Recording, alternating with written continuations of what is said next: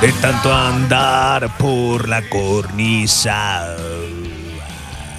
Qué locura, ¿no? Ah, ah. Tremendo, ¿eh? Eh, eh, no, hay muchas novedades, es lógico, pasa de todo. Em, Vos sabés que em, estábamos en la previa hablando de esto de qué pasó con, con Peque Schwartzman. Finalmente perdió la final con Djokovic, era la lógica.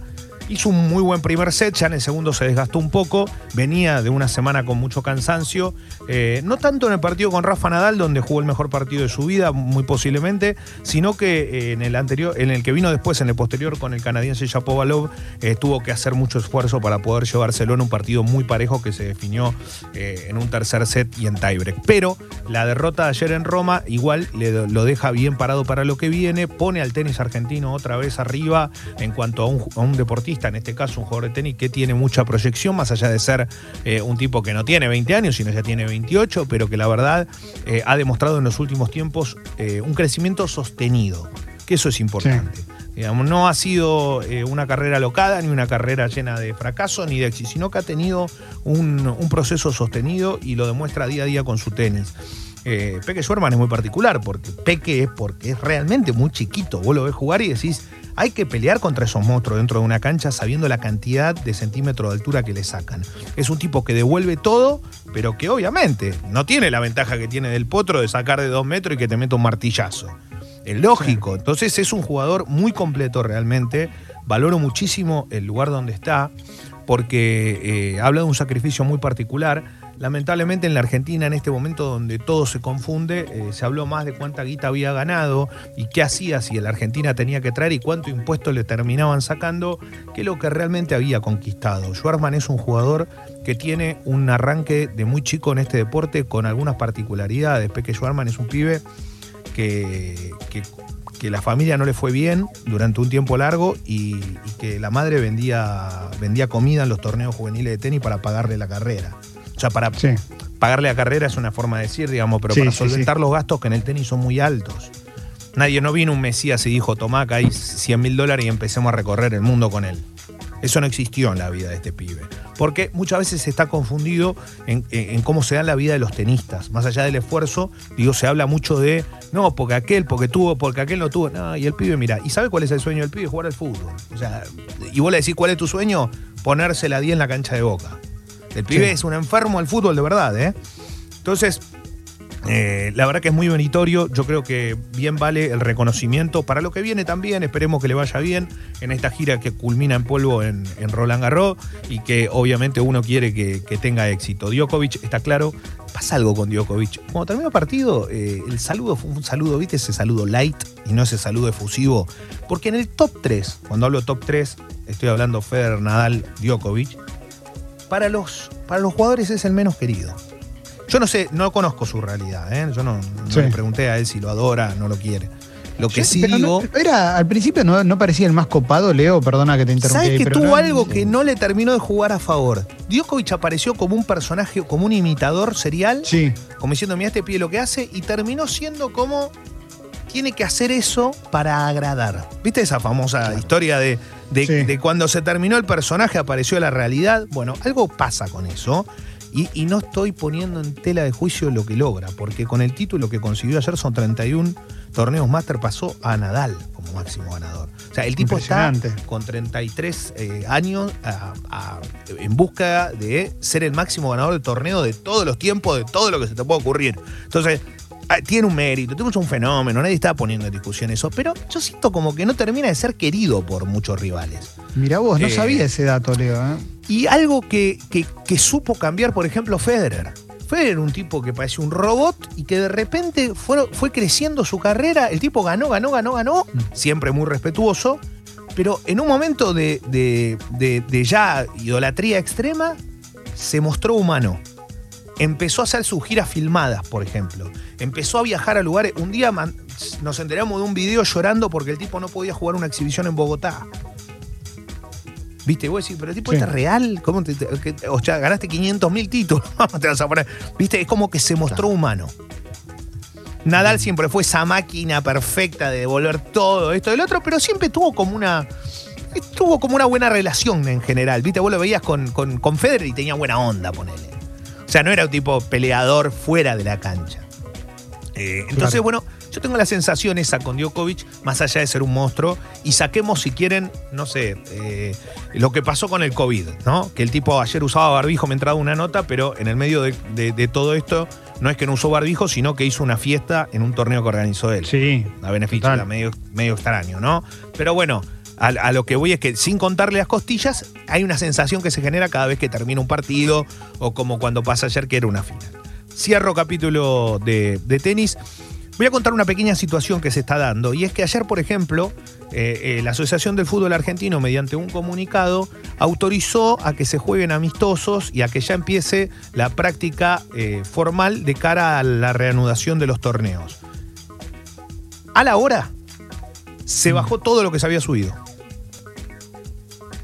Quedó en nuestra cabeza que esto se estaba autorizando, pero hubo una orden de bajar desde las redes sociales oficiales y todo, toda la información que había con respecto a lo que podía venir. Y la información también. Ayer, levantando un teléfono y otro vez, dice, che, mirá, los cagaron a pedo. Punto, me dijeron. ¿Cómo los cagaron? Sí, los cagaron a pedo.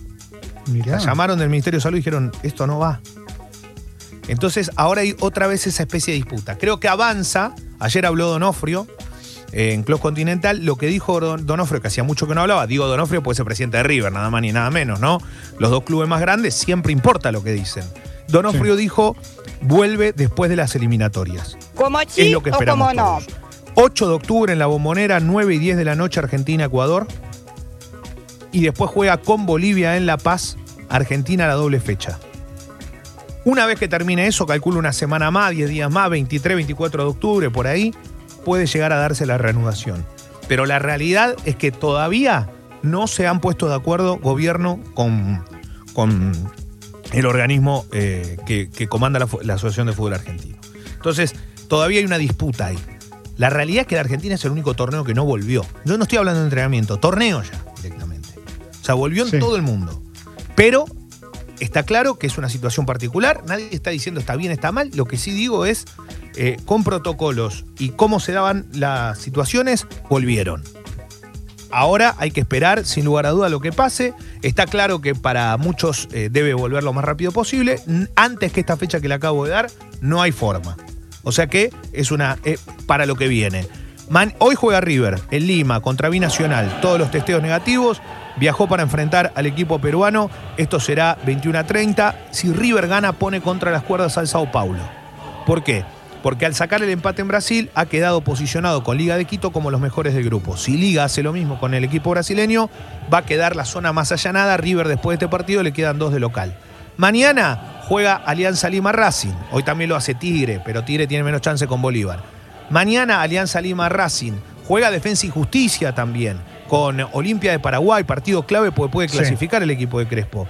Pero eh, Racing necesita sumar en, en Perú también ante el equipo más flojo del grupo. Y el jueves Boca lo va a hacer contra Independiente Medellín con el dato que no viajó nuevamente, como decíamos ayer, eh, Miguel Ángel Russo, pero con testeos negativos. Eh, recordemos lo que pasó en Flamengo, que hicieron una cosa que no debían. Subieron un avión, se sacaron el barbijo, se contagiaron seis tipos. Había uno que tenía COVID, seis tipos contagiados. Juega con Barcelona de Ecuador. Aparte, viene de comerse cinco con Independiente del Valle. Sí. Eh, ocurre que perdió cinco jugadores titulares Pero es una familia de de pelotudos. los que se contagiaron. Eh, y esto es muy importante. El protocolo es en todos lados. En el deporte el protocolo es en todos lados. No es, yo estoy en la cancha, juego sin barbijo, salgo y me siento, me tomo una birra mientras hablo con otro. Salgo Sí. y me pongo el barbijo y me siento a la distancia que tengo que sentarme del otro. Lo digo esto porque en el avión evidentemente estarían boludeando. Tenés Sí. que usarlo, tenés que respetar la distancia. Eh, Cosas tan básicas, ¿no? Pero bueno, pasaron seis meses, siete, se sigue hablando de lo mismo en todos lados. Pues sigue sucediendo. Es una realidad. Eh, y ah, cositas cortitas para no olvidarme. Escándalo en Italia porque dicen que Suárez dio mal, eh, dio una, un- un- a ver, un italiano arreglado para poder llegar a jugar en la Juventus. Sí. Él viajó a Italia desde España porque estaba la posibilidad de incorporarse al equipo italiano. Todavía no se sabe dónde va, se habló del Atlético de Madrid, está en eso. Pero lo que investigaron en Italia es que si obtuvo la ciudadanía mediante una estafa, para eso necesitaba responder un cuestionario de preguntas en italiano para poder acceder a... Sí. Y bueno, esto, recordemos que estas de estas historias hay un millón, ¿no? Pero la mejor de todas, y creo que algún día habría que escucharlo, que es extraordinario, es cuando cuenta Julio Lamas, técnico de la selección de Japón, porque creo que ahí te das cuenta las grandes diferencias culturales. Julio Lamas, técnico de la selección que organiza un juego olímpico. Necesitaba sí o sí un par de chicos, y en esos chicos es nacionalizado. Es muy lindo escucharlo, porque una, es, la anécdota es extraordinaria. Como en Japón, él va y se presenta ante eh, la justicia y también ante las autoridades máximas del deporte en Japón y autoridades nacionales y le dicen, por favor, ayuden a este chico. No está preparado para dar el examen. ¿Qué podemos hacer para que, por favor, pueda jugar para la selección de básquet de Japón? Tiene que jugar para nosotros. Que esto, que el otro. ¿Y saben qué le respondieron? ¿Qué? Tenés razón, lo vamos a ayudar. ¿Cómo fue la ayuda? Estudiar el doble de lo que estaba estudiando. Claro, espectacular. Punto. No, es que es así, chicos. Entendámoslo que de alguna manera u otra somos diferentes. Nadie está diciendo que es lo mejor del mundo a un lado, del otro. Pero hay cosas donde te marcan de qué forma queremos avanzar y de qué forma avanzamos. Eh, un abrazo grande para todo el mundo. Eh, Arturo Vidal es nuevo jugador del Inter. Eh, hay muchas novedades. La verdad que en un rato. Ah, después podemos hablar de que Stallone le envió un, consejito a, Roy Jr., a Roy Jones Jr. para la pelea de Tyson. ¿Cuándo es la pelea? Ese, falta poco, ¿no? Era... Sí, falta, falta poco. Mirá, te voy a decir, 28 de noviembre es el día, la hora y calculo que sea medianoche argentina. Va a estar buenísimo no ¿eh? sí, sí. Y hubo en el portal TMZ, muy conocido, obviamente. Sí. Eh, le dio, le dio. Es, un gran, gran boxeador, pero es solo una cuestión de física. Todo el mundo lo sabe. Tyson es una máquina de demolición. Eh, sentenció Stallone. Digámoslo de esta manera, ¿qué crees que va a funcionar? ¿Una pistola 22 contra una 45? Lo tiró al, muere, ¿no? Sí. Eh, así que dice, eh, el consejo que le dio fue, movete de forma permanente. Todo el tiempo, sí, ya sabemos, te tenés que mover. Sí, obvio, escapate, que no te caiga trompada.